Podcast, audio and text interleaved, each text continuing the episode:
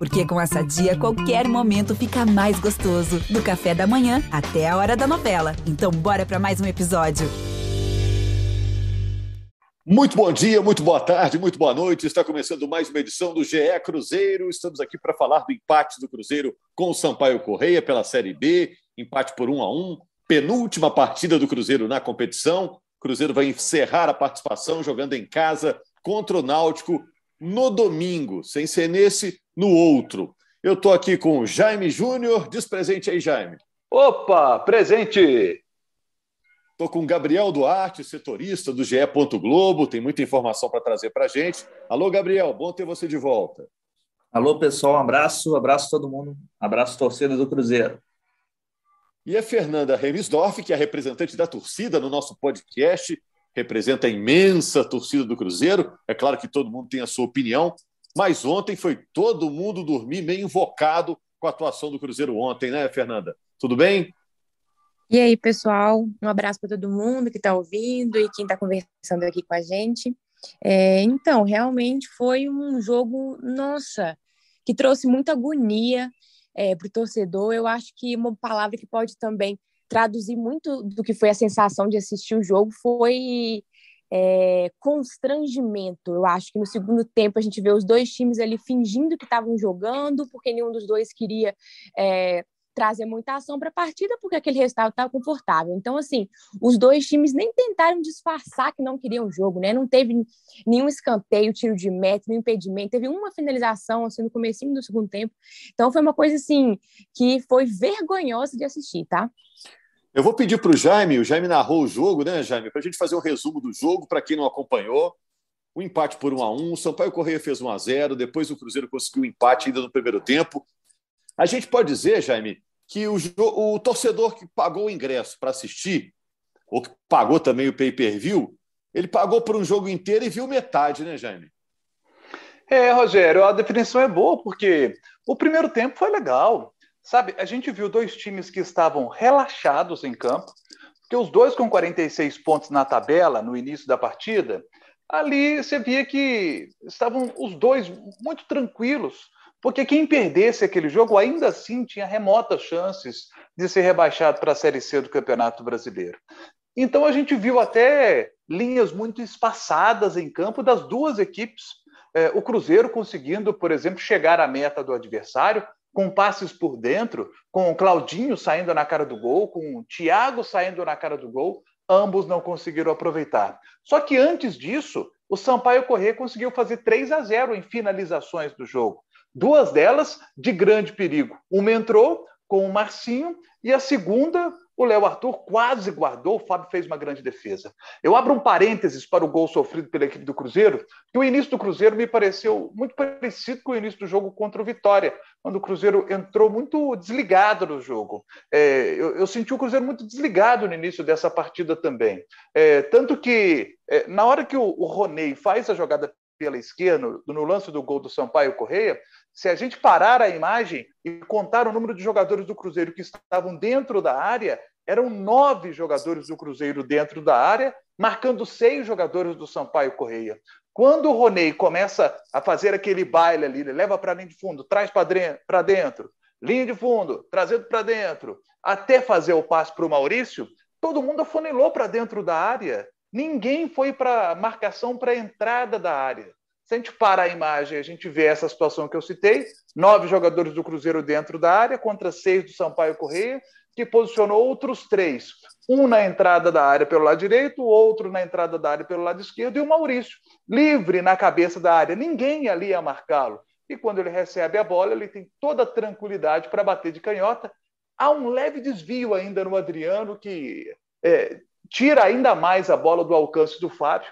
Ele bate de canhota com a bola fazendo a curva é, para fora de onde estava o, a, o Fábio e, e fez um belo gol. O Cruzeiro empatou ali depois daquele lance do, de cabeça lá do Léo Santos, que é muito alto, né? ele tem 1,97m de altura.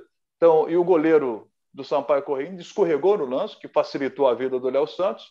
Cruzeiro ali empatou. Vamos para o intervalo. Na volta, no segundo tempo, aí aquela situação que a Fernanda citou. Não há nenhum comentário a se falar, a se fazer a respeito das questões técnicas e táticas do jogo de futebol. Eu não Ô, me Jaime, lembro da última vez que isso aconteceu. Viu? E, e, você acha, você percebeu logo de cara que os times não queriam nada com nada no segundo tempo? Foi desde a volta para o segundo tempo ou a partir de determinado minuto o jogo acabou?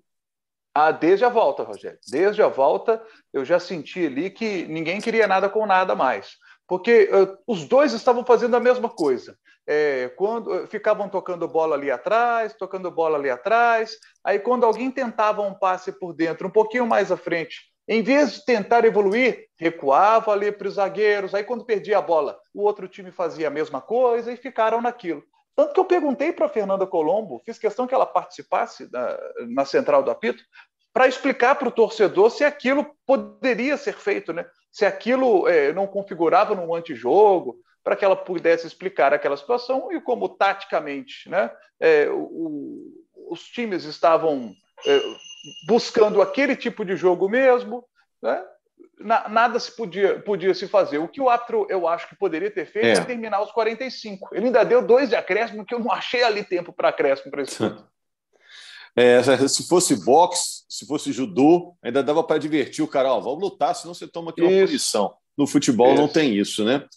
É, agora, olha só, eu vou até falar um pouco desse jogo, gente, porque realmente foi um metade de um jogo, né? Eu acho que foi um jogo vergonhoso para a história do Cruzeiro, para a tradição do Cruzeiro, o tamanho do Cruzeiro. A torcida do Cruzeiro não merecia passar por esse constrangimento. Como disse a, a Fernanda, a palavra é constrangimento. Um jogo de compadres com o Sampaio Correia para conseguir mais um pontinho e diminuir um pouco mais a mínima probabilidade que o Cruzeiro já tinha de rebaixamento, né? Cruzeiro tem que passar por isso é, é absurdo, né, Fernanda? É, e só para completar exatamente o que você falou, a chance do Cruzeiro de rebaixamento não está zerada. É mínima, é muito pequena, é claro que é, mas ainda existe. Então, como que um time ele desiste de jogar no segundo tempo sabendo que ainda existe uma chance de rebaixamento, gente. Não pode. É um desrespeito com o torcedor, como você falou, do Cruzeiro e o próprio Sampaio Correia lá, que pagou o ingresso, saiu de casa para ver uma vergonha dessa. Inclusive, eu acho que esses minutos de acréscimo que o juiz deu é até de punição para os caras. Ah, você não quer jogar, vai ficar mais dois minutos aí rodando essa bola, porque que é isso. É, Fernanda, o Sampaio Correia porque... é o décimo, o Cruzeiro o décimo primeiro. Diga, Gabriel, por favor. Não, isso porque o Cruzeiro já tinha feito uma atuação péssima contra o Vitória, né? E o Luxemburgo havia prometido que teria uma outra postura contra o Sampaio Correia. Isso, bem lembrado. De fato, no primeiro tempo houve uma postura diferente, o Cruzeiro não jogou bem, mas pelo menos disputou, né? Conseguiu o gol ainda no, no fim do primeiro tempo, mas realmente o segundo tempo eu, eu faço as minhas palavras do Rogério, porque é, para mim foi vergonhoso para a história do clube até para esses jogadores que estão vestindo a camisa do Cruzeiro ter feito aquele tipo de atuação no, no, no segundo tempo. Gente, assim, então vamos, vamos, passar uma borracha nesse time de 2021, né? Vamos pensar no time de 2022. Como é que vocês avaliaram a entrevista coletiva do técnico Vanderlei Luxemburgo? Gabriel, o que, que você me conta mais sobre essa entrevista do Luxemburgo? O que, que ela sinaliza para a próxima temporada? É, a tônica da, da coletiva do Luxemburgo foi em cima do, da necessidade do Cruzeiro resolver rapidamente essa questão do transfer ban, né? O Cruzeiro tem que pagar cerca de 13 milhões em, em, em duas dívidas, né? O Cruzeiro acumula e que causaram a punição pela FIFA, né, dele não poder registrar jogadores. É, Riascos e Arrascaeta, pagar... né? Dívidas de Isso. Riascos e Arrascaeta, né? Riascos e Arrascaeta. E o Cruzeiro precisa pagar esses valores para poder registrar novos contratos. É, lembrando que os jogadores que agora estão no, no clube, se o Cruzeiro renovar o contrato, os jogadores não entram nessa cota. Então, o Cruzeiro poderia, por exemplo, manter o elenco atual. Mas acredito que a torcida, nem o Cruzeiro mesmo, está satisfeito com, com o desempenho desse elenco. E o Luxemburgo mesmo já pediu é, é de cinco a, a seis reforços aí de qualidade, vamos assim dizer, é, para poder disputar uma segunda divisão e, de fato, brigar pelo acesso, né? Coisa que o Cruzeiro não brigou nesses dois anos que ele disputou a Série B. Olha só, Gabriel, aí o Cruzeiro fica proibido de contratar no momento, né? Está proibido pela FIFA, e fica proibido também de dispensar, porque se ele não pode contratar, ele tem que segurar quem está aí, né? É, é uma situação realmente muito Exato. estranha. Mas é, o, o, presidente do Cruzeiro teria dito que o Cruzeiro vai conseguir esse dinheiro para quitar essa dívida e acabar com essa questão do transfer ban, né? Exato. Em outubro, numa entrevista até para a Globo, o presidente garantiu que vai ter esses 3 milhões para pagar. Só que o Luxemburgo quer essa, esse pagamento rápido, porque o Luxemburgo tem muito receio de perder é, jogadores. Cruzeiro já está buscando no mercado. É, nessa sexta-feira a gente trouxe informação: o Cruzeiro tem pelo menos duas negociações avançadas com jogadores, mas o Luxemburgo tem muito receio que essa demora no pagamento de transferban faça o Cruzeiro perder concorrência com outros clubes no mercado e, vamos dizer assim, perca o filé é, que está disponível no mercado. É, ele diz que o Cruzeiro tem que contratar rápido, né? Diz que o mercado é muito ágil nessa época, né? Você vai lá na feira, você vai pegando lá a melhor maçã, né, Jaime? A melhor banana, a melhor laranja. Ele usou a analogia né? do macarrão. Se você né, demora. É, se você demora, vai pegar lá a fruta mais, mais, mais, mais murchinha, né? O que, que você falou do macarrão?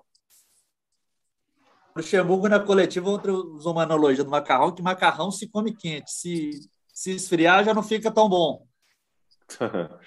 pois é. E, imagina ele experiente como é, né, o Jaime, até um cara que sabe montar elencos, né?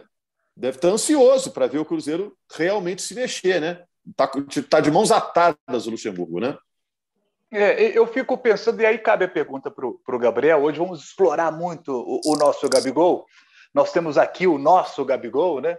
O, porque é o seguinte: é, esse dinheiro que o Cruzeiro precisa para pagar o transfer ban, é, esse é o meu raciocínio, tá, Gabriel? Quero ver se você vai, é, vai me dizer se, se é por aí que o Cruzeiro está trabalhando. Esse dinheiro viria do investidor. O Cruzeiro, o presidente já disse que há investidores interessados, que o Cruzeiro vai se transformar em, em clube empresa ao final da Série B do Campeonato Brasileiro. É, e a partir daí o Cruzeiro vai escolher um investidor e este investidor ele entra no clube, bota o dinheiro. É, por lei, o investidor quando entra todo o dinheiro que ele coloca no ano em exercício, no caso o ano que vem 2022, de todo o dinheiro que ele botar, 20% devem ser destinados obrigatoriamente para pagamento de dívidas. Então, qual seria o entendimento? O investidor chega, coloca a grana, desses 20%, 20% seriam para poder pagar esse, essa dívida do transferban. O Cruzeiro estaria cumprindo a legislação, resolvendo o problema do transferban, e aí o restante do dinheiro dos outros 80% do investidor, o Cruzeiro estaria trabalhando na montagem do time para 2022.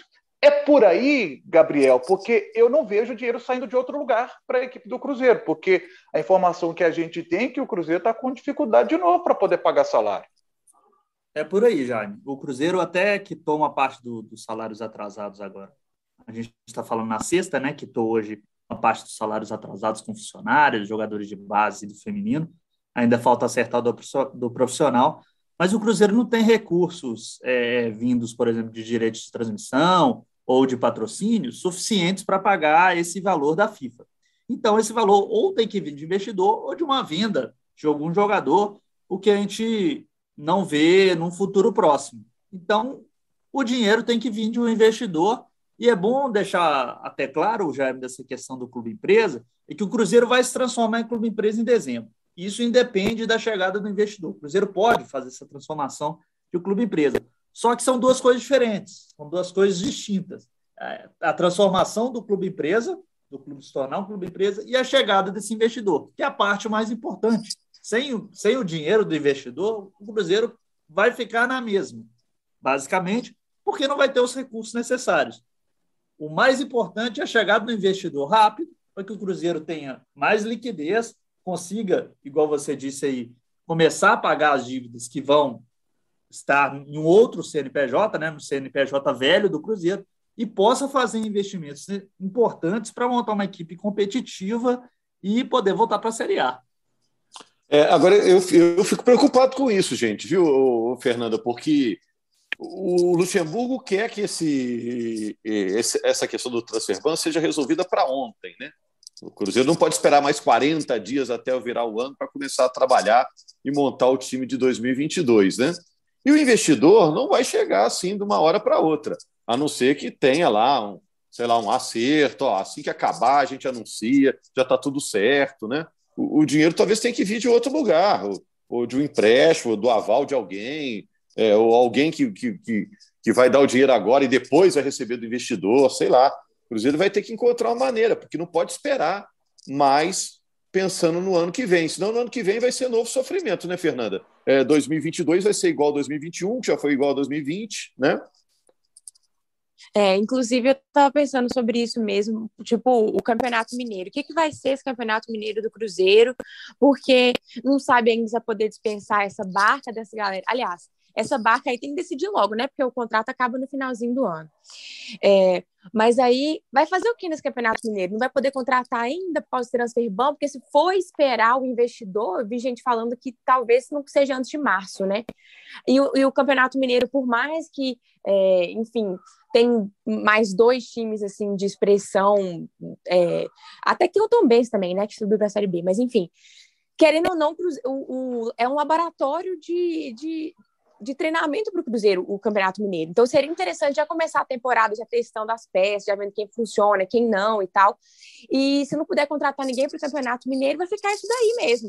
É uma, uma, uns jogadores que já vão encerrar o contrato em maio também, se não me engano, acho que o Brock é por aí. É, vai, vai perder muito tempo. A gente sabe como o Cruzeiro não pode fazer isso. É muito importante um planejamento para um clube conseguir é, uma temporada boa e de sucesso. Então, isso também está deixando a torcida muito ansiosa, não só para saber quem vai ser, quando vai chegar, qual que é o projeto, qual que é o valor, mas também para poder entender como que vai funcionar essa temporada ano que vem, né? Porque o, o investidor já vai chegar abrindo o Campeonato Brasileiro já da Série B. Não pode ser assim. Porque até ele chegar, até ele colocar um diretor de futebol que ele quer, quem ele vai comandar, já passou metade do ano. É. O, o Gabriel, como é que está essa busca por esse investidor? Tem uma empresa de investimentos que está ofertando o Cruzeiro para investidores? Como é que é isso? Exato. O Cruzeiro tem uma, uma parceria com, com a XP Investimentos, que está buscando essa captação dos investidores. O Cruzeiro disse que já tem mostrado é, parte do projeto para os interessados. O presidente chegou a citar de 10 a 15 interessados que já demonstraram alguma, algum interesse mesmo em investir no Cruzeiro. O Cruzeiro apresentou é, números, o projeto Cruzeiro pretende implementar, mas isso tudo ainda depende também da, da formalização dessas propostas ao Cruzeiro do Cruzeiro entender qual é a melhor proposta também, porque também há diversos formatos da questão do clube empresa, né?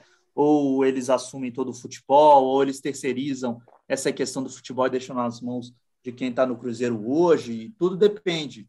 E, e o que, o que a Fernanda disse faz sentido, porque ainda vai demorar um pouco na, nos bastidores do clube o entendimento que ainda demora alguns meses para isso ser implementado, para chegar para a busca do investidor, porque há um trâmite burocrático é, é, em, meio a isso. Então, assim. É, imagino que o é, conselheiro a, vai ter que dar, conselheiro vai ter que dar o aval, né? O conselheiro já decidiu que pode ser sociedade anônima do futebol. Mas na Exato. hora que aparecer o investidor, vai ter que sentar de novo. Ó, o investidor é esse, vamos bater martelo. Ah, né? Aí não vai ser mais preciso o aval do conselho, porque ele já, já liberou a, a transformação para clube empresa. Mas dentro do conselho consultivo que vai ser criado nesse clube empresa, vai precisar desse aval.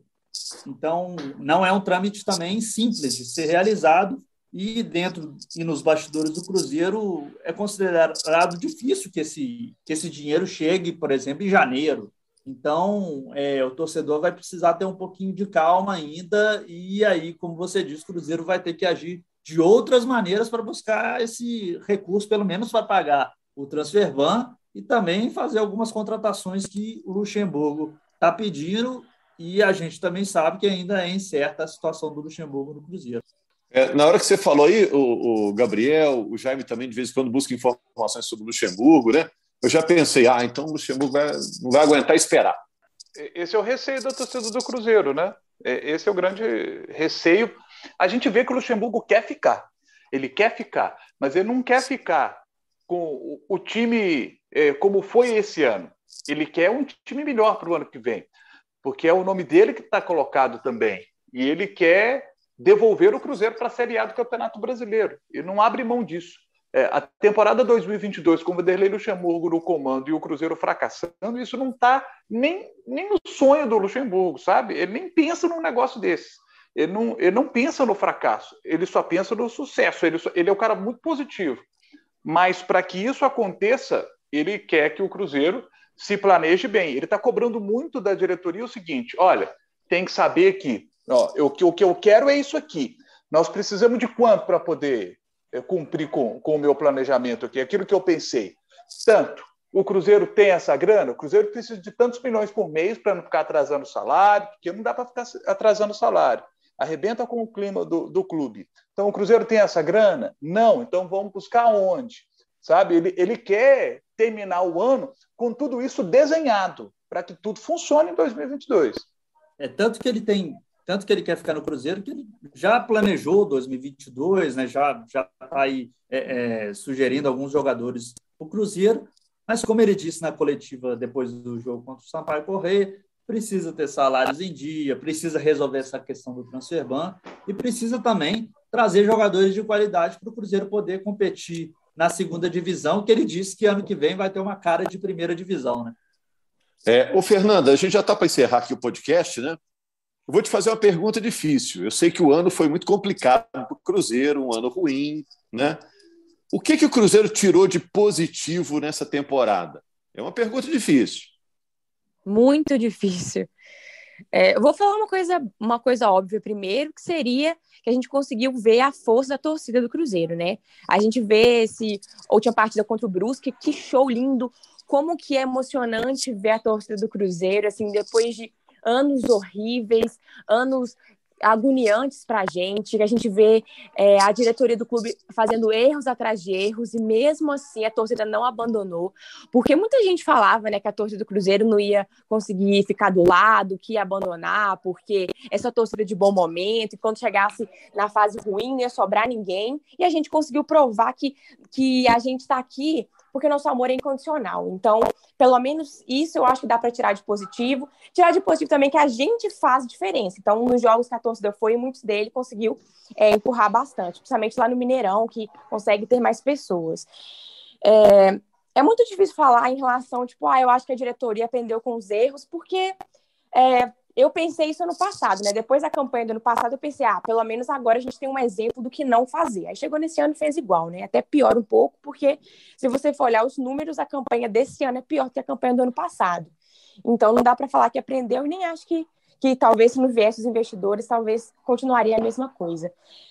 É, então, além o Cruzeiro da torcida, precisa só Pode falar. informação, Fernando. O Cruzeiro precisa vencer o Náutico na última rodada para ele não igualar ou ser pior a campanha do, do ano passado. O Cruzeiro terminou com 49 pontos, hoje ele tem 47. É, lembrando que ele perdeu também seis pontos na última temporada, né? Então ele fez 55 na última, se for olhar Exato. o desempenho. Mas, assim, o que, o que. Outra coisa positiva, mas não é que a gente dá para tirar desse ano, mas é uma coisa que a gente está agora, é uma esperança de que ano que vem pode ser melhor, baseado no fato de que vai virar uma empresa, né? Que vai ter torcida em todos os jogos. Então, não é algo que a gente está tirando desse ano, mas se é algo de positivo que a torcida pode encerrar o ano, é pensar que agora, com esses novos cenários, novo contexto, é, a gente tem aí uma nova variável, né? Nessa equação aí do Cruzeiro, que pode ser que melhore tudo, porque, como a gente falou, se continuasse sem, sem essa essa nova é, questão aí, né, da questão da empresa, pode ser que eles repetir esse ciclo aí por mais, por mais anos, até que, né, até resultar talvez um rebaixamento. Então, o positivo é a torcida e o que a gente pode também esperar é isso, que com essa mudança as coisas podem melhorar. Pedindo uma fala final aí do Gabriel. Gabriel, em termos de noticiário, para fechar, o que, que a gente tem que ficar de olho aí nessa semana? Algo que você possa acrescentar? É, Rogério, a expectativa desse, eixo aí do Cruzeiro com o Luxemburgo, né? Ver se realmente eles vão renovar. O Luxemburgo disse que está próximo, mas, mas vamos aguardar as cenas dos próximos capítulos. E o último jogo aí, reserva despedida do Rafael Sobes do Cruzeiro, né? Vai se aposentar do futebol. E também do Ariel Cabral, está despedindo do Cruzeiro. É o estrangeiro com mais partidas na história do Cruzeiro, vai chegar a partida de número 200 pelo, pelo Cruzeiro contra o Náutico. Ingresso promocional, como é que vai ser? Ingressos provavelmente populares, mas o Cruzeiro ainda depende do julgamento de terça-feira, né? O Cruzeiro foi, foi denunciado por uma injúria racial de um torcedor na partida do Cruzeiro contra o Remo, no Independência. O Cruzeiro tem esse julgamento, julgamento na terça-feira e pode ser punido aí com um jogo de portões fechados. Aí seria uma, um, um término de temporada ainda mais melancólico, ainda teve esse caso de injúria, algo inadmissível lá no Independência. Bom, valeu. Então, obrigado aí ao Gabriel Duarte, obrigado à Fernanda, obrigado ao Jaime Júnior. Estamos de volta aí na semana que vem, na segunda-feira, para a gente falar um pouco mais sobre o Cruzeiro e depois ficar de olho no jogo do Cruzeiro e Náutico, encerramento da participação do Cruzeiro na Série B. Grande abraço, Nação Azul. Dias melhores virão.